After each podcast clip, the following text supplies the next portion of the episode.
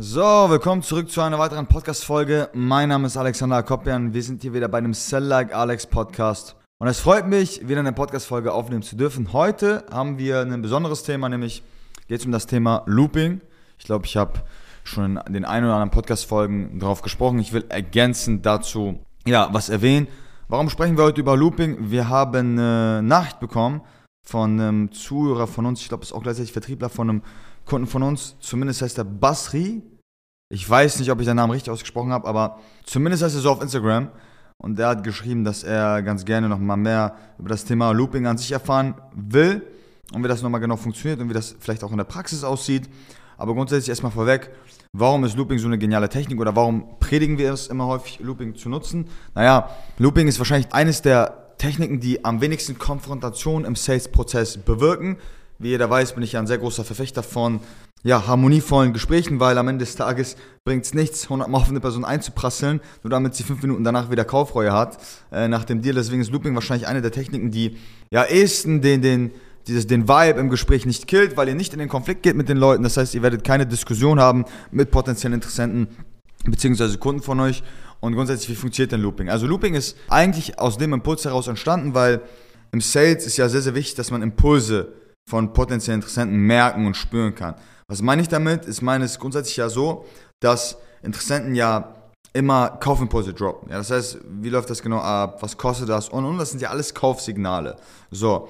Und wir wollen ja nicht nur erkennen, wann Kaufsignale kommen, weil das ist ja ziemlich obvious dann, wenn sie ausgesprochen werden, sondern wie wir die Person überhaupt dahin bekommen, dass der Impuls für den Kauf hochgeht, weil nur weil die Person kein Kaufsignal nennt, heißt nicht, dass sie nicht äh, ready to buy, sondern dass sie vielleicht auf dem besten Weg dahin ist. Und grundsätzlich ist ja im Sales-Prozess so, wir haben ja am Anfang in einem Sales-Gespräch ja grundsätzlich so Sachen wie Rapportbidding, Bedarfsanalysen und den Pitch.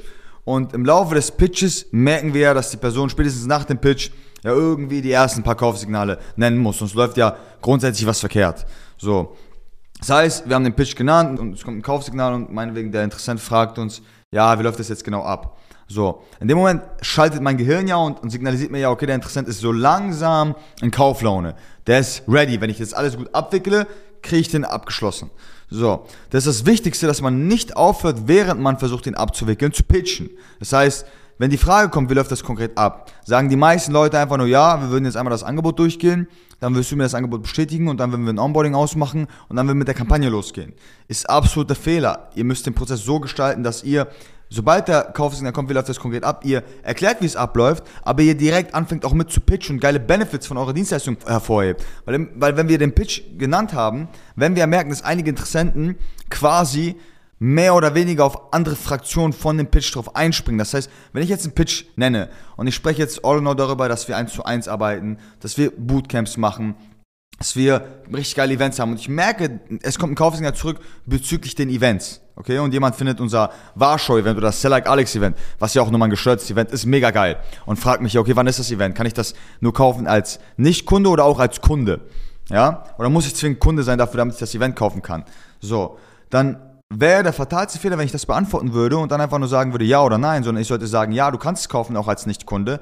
Und das Event ist übrigens mega geil oder was ich noch gar nicht erwähnt habe und das wieder mit einzubeziehen. Das heißt, ihr sammelt eigentlich, während ihr den Pitch sagt, guckt ihr, welche Schablonen eurer Dienstleistungen besonders effektiv sind bei dem Interessenten. Das heißt, wenn jemand über unsere Bootcamps redet und ein Kaufsignal nennt, welches Argument nutze ich dann, wenn ich lupe in der Einwandbahnung? Natürlich das Bootcamp-Argument. Also ihr müsst, den, das ist ja das, was ich meine.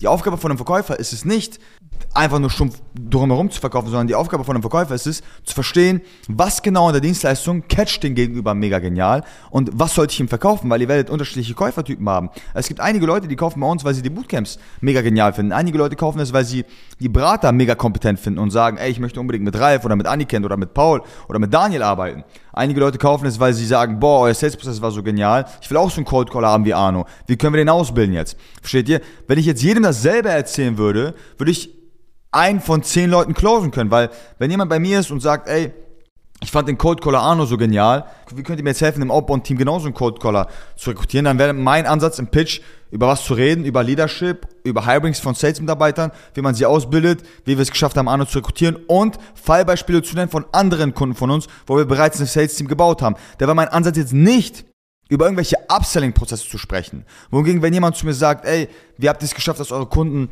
einen Retainer haben, von ihren eigenen Kunden, der mehrfach für hoher fünfstelliger Betrag ist, dann rede ich ihm jetzt nicht darüber, dass wir ein Sales-Team aufbauen.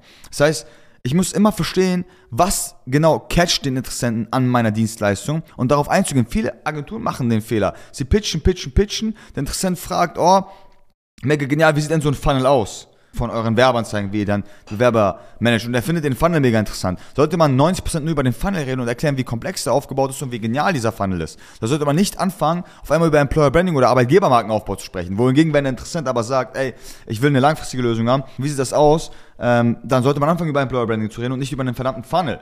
Das heißt, was ich euch damit sagen will, ist, Looping heißt auch automatisch nicht, ihr sagt nur stumpf gute Benefits, sondern ihr passt die Benefits an. Das heißt, Looping ist ja im Kern, er droppt einen negativen Impuls, weil ich bin jetzt in der Phase, wo jetzt ein Kaufsignal kommt und interessant fragt mich grundsätzlich, ja, wie läuft das konkret ab? Ich erkläre es ihm und will jetzt ansetzen zum Close. So ist in der Regel, dass dann die Leute dann merken, oh, ich werde jetzt geclosed, warte mal, das geht mir einen Ticken zu schnell ich will jetzt mal aus der Situation rauskommen und das nochmal in Ruhe überlegen. So entstehen ja auch Vorwände. Vorwände entstehen ja nur, weil die Leute eine Reaktion bekommen und nicht direkt im Eifer des Gesichts abgeschlossen werden möchten. Deshalb erzählen sie irgendeinen Bullshit-Grund. Ja, und es ist 99% leider Bullshit, was nach dem Kaufsignal kommt, was negativ ist gegenüber dem Sale, um aus der Situation rauszukommen. Sie vergessen sogar teilweise, was für Vorwände sie genannt haben. Der wahre Einwand kommt erst dann, wenn man schon tiefer in der Einwandbehandlung ist. Der kommt ja nie direkt am Anfang. Und dann ist der Fehler, wenn der negative Impuls kommt, von wegen, ja, ich will mir das nochmal überlegen, darauf einzugehen und zu fragen, warum willst du das überlegen? Weil du machst das Problem größer. Wenn ich jemanden frage, warum willst du das überlegen, was wird er sagen? Er wird sagen, ja, weil ich, weil das, das, das, das, das. Er wird jetzt nicht sagen, ja, du hast recht, ich überleg's mir nicht mehr, sondern er wird das Problem, ich will es mir überlegen, größer machen. Genauso wie wenn ich jemanden frage, willst du mit mir ins Kino gehen? Und er sagt, nein, möchte ich nicht. Ich ihn frage, warum? Er Gründe nennen wird, warum er nicht ins Kino gehen will. Und der Vorwand, der ja eigentlich nur ein billiger Vorwand ist, den wir eigentlich ignorieren sollten, wird auf einmal ein riesengroßes Thema. Und Looping sagt einfach, dass wir in dem Moment, wo dieser Vorwand kommt, wo wir sagen, ich will mir das Ganze nochmal überlegen, wir einen positiven Grund nennen, es doch zu tun. Das heißt, wir anfangen wieder gute Benefits zu droppen, von unserer Dienstleistung. Das ist ähnlich wie ein Pitch. Wir haben den Impuls hochgepumpt. Warum? Weil wir gepitcht haben, wie genial unser Produkt ist. Kriegen wir ihn ja logischerweise dann, wenn er wieder runtergegangen ist, auch wieder hoch, wenn wir erklären, wie cool unser Produkt ist. Und was smart ist in dem Moment, dann darauf einzugehen und die Dinge dem Interessenten zu geben, die er besonders genial fand. Das heißt, wenn jemand im Pitch besonders Interesse an den Bootcamps gezeigt hat und auf einmal ein Vorwand kommt, von wegen, ich will mir das nochmal überlegen, was ist da meine Reaktion? Ich rede ihm das Bootcamp mega genial. Warum? Weil er hat bereits Interesse geäußert an dem Bootcamp. Das heißt, ich gebe ihm das, was er in dem Moment haben will.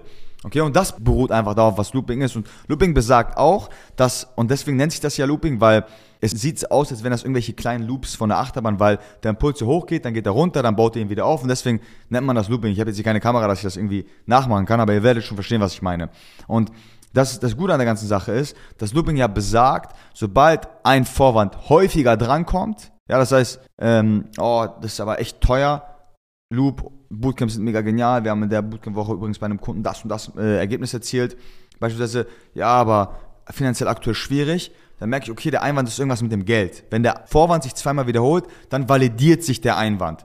Aber wichtig, ja, Vorsicht, das ist auch nur eine Faustregel. Ich hatte schon Gespräche, da kam der Einwand erst nach sieben Mal, sieben Loopings. Aber Angenommen, er sagt das jetzt mit dem Geld. Und dann macht es Sinn, dann zu isolieren und zu lösen, was es dann mit dem Geld auf sich hat. Ja, aber der Fehler ist es, wenn die Leute sagen, ja, ich, ich, ich, ich möchte das noch nicht machen, ich will mit meiner Frau drüber sprechen und, und, halt nachzufragen, warum sie es machen wollen, weil sie werden das einfach nur vertiefen. Steht hier. Und Lubing beruht einfach darauf, dass man den Leuten halt in dem Moment wieder positive und gute Nuggets gibt, weshalb sie dann doch wieder in, in den Stage kommen, wo sie Kaufsignale bringen, weil grundsätzlich kommen sie ja nur in den Modus, wo sie Kaufsignale geben und Interesse äußern, nachdem wir ihnen erklärt haben, wie genial das Produkt ist. Und darauf beruht ja Looping. Looping ist auch grundsätzlich eine Technik, die können Anfänger sehr, sehr gut von Natur aus. Warum? Weil wenn man einen Sales-Mitarbeiter richtig heiert, streut er nur so vor Euphorie. Er ist mega hyped, mega euphorisch und fragt sich einfach nur, wann er anfangen kann. Und in der Regel sind, wenn man Sales-Mitarbeiter richtig onboardet, sie auch sehr, sehr überzeugt von ihrem Produkt.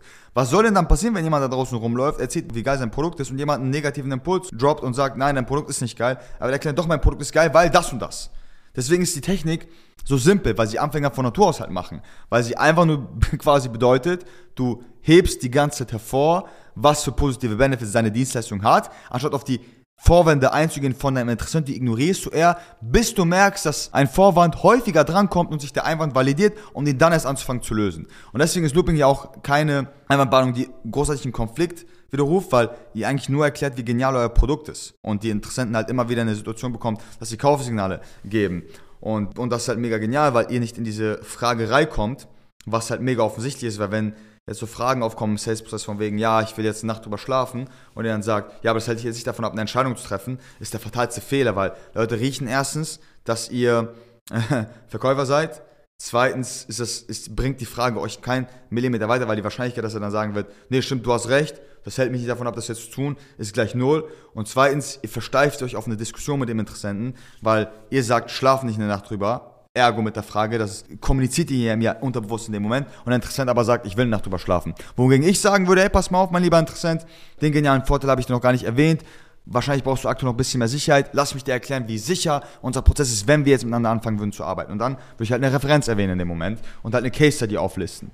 Und deswegen ist Looping halt sehr konfliktlos und sorgt dafür, dass ihr auch teilweise sehr, sehr lange Gespräche haben könnt mit euren Interessenten. Zwei, drei, vier, fünf, sechs, sieben Loops drehen könnt. Und am Ende des Tages ist die Leute halt trotzdem close. Ne? Und deswegen würde ich auch sagen, dass bis heute noch Looping eines der, vielleicht nicht so sinnvoll, das hier zu sagen, aber trotzdem, ich will ehrlich sein, ehrlich sein, eines der besten Techniken ist in meiner Meinung nach. Natürlich gibt es einige Leute, wo Looping einfach nicht funktioniert, wo das einfach nicht zieht, aber das ist auch komplett normal, weil ihr aufhören sollt oder das Denken sollte nicht im Sales sein, ja, ich brauchte das perfekte Skript, die perfekte Einwandballungstechnik und los geht's. Nein, es ist eigentlich so simpel und Sales wird auch heutzutage super komplex gemacht, weil hunderte Gurus da draußen schreien, ihr braucht ein gestörtes Skript, ihr müsst die Einwandballungstechnik können, ihr müsst das, das, das, das können. Nein, ihr seid schon gut im Sales, wenn ihr einfach Dealmaking betreibt. Dealmaking heißt, ihr hört euch an, was euer Interessent haben will, wichtig, zuhören, nicht viel labern, sondern einfach den Interessenten erzählen lassen, weil die Interessenten werden euch schon erzählen, wie ihr sie closen könnt. Es ist komplett perplex. Niemand setzt sich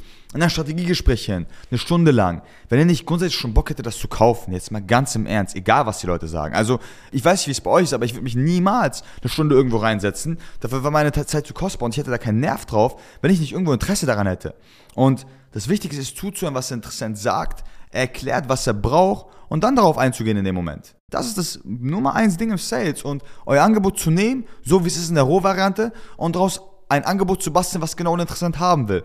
Redet mein Interessant viel über die Bootcamps? Findet er die Bootcamps interessant? Logisch, biete ich ihm die Bootcamps an. Nicht eine 1 zu 1 Betreuung, sondern die Bootcamps und erkläre ihm, wie genial die Bootcamps sind und erzähle Referenzen, wo ich erkläre, was in den Bootcamps passiert ist. Hat mein Interessant ein Problem, dass er keine Upsells macht? Erkläre ich ihm nicht, wie geil wir Sales Teams bauen können, sondern ich rede prima mit ihm über Upselling und sorge dafür, dass er das Problem Upselling und Bestandskundpflege in den Griff bekommt und ich erkläre ihm, dass wir Kundenbetreuungsstrukturen aufbauen und ein Key Account Management Team drumherum bauen. Da hat es nichts zu suchen, über irgendwelche Kaltakquise-Strategien zu reden in dem Moment. Und viele Leute machen einfach den Fehler, sie haben ein Angebot, wo sie meinetwegen drei vier Dinge machen und sie wollen dem Interessent auch wirklich alle drei, vier Dinge verkaufen. Der Interessent sagt, ein Ding davon ist interessant und dann fängt der Verkäufer an, mit ihm zu diskutieren, warum Punkt 2, 3 und 4 nicht relevant ist. Ja? Und das ist der katastrophalste Fehler. Wenn mein Interessent zu mir sagt, ich finde Kaltakquise ist ja ein großer Bestandteil von unserer Dienstleistung, ist für mich nicht relevant, möchte ich nicht machen. Okay? Dann soll ihn die Kundenberatung am Ende des Tages eines Besseren belehren. Wenn er bei uns in der Betreuung ist, dann wird er merken, wie wichtig das ist. Aber unabhängig von dem Moment sagt er, ich finde Upsells viel wichtiger. Dann sage ich nicht zu ihm, nein, mein lieber Interessent, du musst auch Kaltakquise machen, weil das ist wichtig und erkläre ihm dann das, das, das, das, das und warum er dann Kaltakquise machen sollte. Sondern meine Reaktion wäre, alles klar, cool, dass wir das nicht mehr durchkommen müssen und du das kannst. Nichtsdestotrotz bieten wir das trotzdem an und unsere Kundenberater werden sehr begeistert davon, dir das zu erklären, wie das ablaufen würde. Aber lass uns gerne über Upsell-Strukturen sprechen, weil darauf sollten wir den Fokus legen. Und dann halt über Upsells zu reden, als Leistungsportfolio. Ja, macht nicht diesen Fehler und fangt an mit den Leuten zu diskutieren, weil sie 20% eurer Dienstleistungen nicht geil finden, aber die anderen 80% mega genial finden. Das ist, sehe ich so oft und das ist auch ein richtiger Anfängerfehler, weil sehr viele Leute den Leuten einfach die Rohversion von ihrem Angebot reindrücken wollen. Nein, verkauft den Leuten das, was sie haben wollen und bietet denen auch das an und redet auch nur mit den relevanten Themen. Ich meine, am Ende des Tages bin ich der letzte Mensch, mit dem man über Eishockey sprechen könnte. Ja, es macht keinen Sinn, mit mir über Eishockey zu reden. Aber über Autos, über Sales, über Leadership und, und, und darüber macht es übertrieben Sinn, mit mir zu reden, weil das auch meine Interessen sind. Es ist quasi so, als würde jemand euch sagen, ja, meine Interessen sind Sportwagen und ihr wollt mit ihm über Pferde reden. Ja, das, da werdet ihr auch nicht viel Anklang finden. Redet doch, wenn ihr Sympathie aufbauen wollt mit der Person, über die Themen, die sie auch selber feiert. Und das ist auch der Unterschied im Sales, weil super viele Leute drücken dann den Leuten irgendwas rein, von wegen, ja, nee, doch, das macht mega Sinn, das zu tun, du solltest dieses CRM-System nutzen oder was weiß ich, was, wir sollten das bei dir implementieren. Die Leute sagen, nein, ich bin bei einem anderen Dienstleister, ich will einfach nur meinen Sales-Prozess in den Griff bekommen. Sagt Vertriebler, nein, nein, nein, wir sollten das neue Sales-CRM-System äh, implementieren und und und. Ist ja schön und gut, wenn ihr überzeugt von eurem Produkt seid, ist ja cool. Aber manchmal ist es so, dass auch die Kunden selber in der Zusammenarbeit merken müssen, wie genial die anderen sind. Wir haben so viele Kunden, sie kaufen sich bei uns ein, weil sie ein mega geiles Sales-Team bauen wollen, outbound, ja. Merken spätestens nach zwei, drei Monaten, dass wir massive Hebel im Upselling kreieren. Sie sagen zu mir im Verkaufsgespräch, Upselling ist kein Thema. Dann sitzen sie auf einmal bei Ralf in der Betreuung. Ralf guckt sich das alles an und merkt auf einmal, Upsells ist ein Riesenthema, weil der keine Upsells macht. Dann erklärt ihm das Ralf, er implementiert die Upsells und sagt, Gott sei Dank habt ihr das noch extra dazu angeboten. Und führt dazu, dass wenn ich das nächste Mal mit ihm darüber rede, wenn ich zu ihm sage, ey, das und das ist noch vielleicht äh, relevant dazu, er sagt, stimmt, wie beim Upselling damals, hast du komplett recht gehabt. Hätte ich aber damals mit dem Interessenten darüber diskutiert und gesagt, nein, Upselling ist mega wichtig, du musst uns dazu buchen, damit du Upsellings hinbekommst, hätte er nicht gekauft, weil er will eine Lösung haben für sein Sales-Team, nicht für Upsells. Versteht ihr? Und das ist auch wichtig im Looping und ich würde sagen, es ist auch eine Mischung aus Looping und bedarfgerechtem Verkaufen, weil irgendwie ins Telefon schreien, Skripte runterrattern kann jeder. Baut ein bisschen Individualität rein, probiert neue Dinge aus, versucht wirklich den Leuten aktiv zuzuhören. Ja, seid kein Streihals. Weniger reden. Die besten Vertriebler sind tatsächlich die Leute, die am wenigsten reden. Das muss ich auch lange, lange, lange, lange schmerzhaft nachvollziehen, dass es wirklich so ist, weil ich damals auch den Fehler gemacht habe. Dachte, ja, dann pitcht man die Leute tot und dann irgendwann kaufen sie es. Nein, Bullshit. Funktioniert eben nicht. Und was ihr halt machen müsst, ist, Leuten zuzuhören, das Richtige anzubieten im richtigen Moment bedarfsgerecht vor allem verkaufen und nicht über negative Scheiße sprechen, die sowieso Irrelevanz hat, weil ich will eine Nacht drüber schlafen. Ich bitte euch, nimmt den Shit nicht ernst. Das ist völliger Humbug. Das ist eine Abwehrreaktion. Das ist nicht, er will nicht wirklich eine Nacht drüber schlafen, weil wenn die Leute ein gutes Angebot bekommen, kaufen sie es. Ja, wenn ich, jeder, der zu mir sagt, ich will nichts kaufen, ich kaufe heute nichts, ich treffe nie eine Entscheidung direkt. Spätestens, wenn ich ihm Ferrari anbieten würde, nagelneu, kein Spielzeugauto, für 10 Euro, wer wird da eine Nacht drüber schlafen? Versteht ihr? Das heißt, die Nacht drüber schlafen verfällt, wenn das Angebot gut ist. Deswegen nutzt die Zeit darin, euer Angebot so zu basteln, dass es gut wird. Und in diesem Sinne, nutzt das. Wer noch mal eine extra Session braucht, unsere Calendlies, Terminbuchungen sind free. Das heißt, ihr könnt Beratungsgespräche bei uns buchen. Ihr landet wahrscheinlich bei meinen Vertriebskräften, aber wenn ihr das erste Gespräch gut meistert, landet ihr dann am Ende des Tages auch bei mir, dann können wir darüber sprechen. Des Weiteren würde es mich freuen, wenn ihr eine gute Bewertung hinterlasst, teilt den Podcast gerne und ich bin immer offen für neue Vorschläge, das heißt, macht es gerne wie Basri. Schöne Grüße an dich, mein Lieber. Wenn ihr eine Frage habt oder euch eine spezifische Podcast-Folge wünscht, dann schreibt mir gerne, das können wir alles möglich machen. Und in diesem Sinne, danke fürs Zuhören, ich freue mich und wir sehen uns beim nächsten Mal.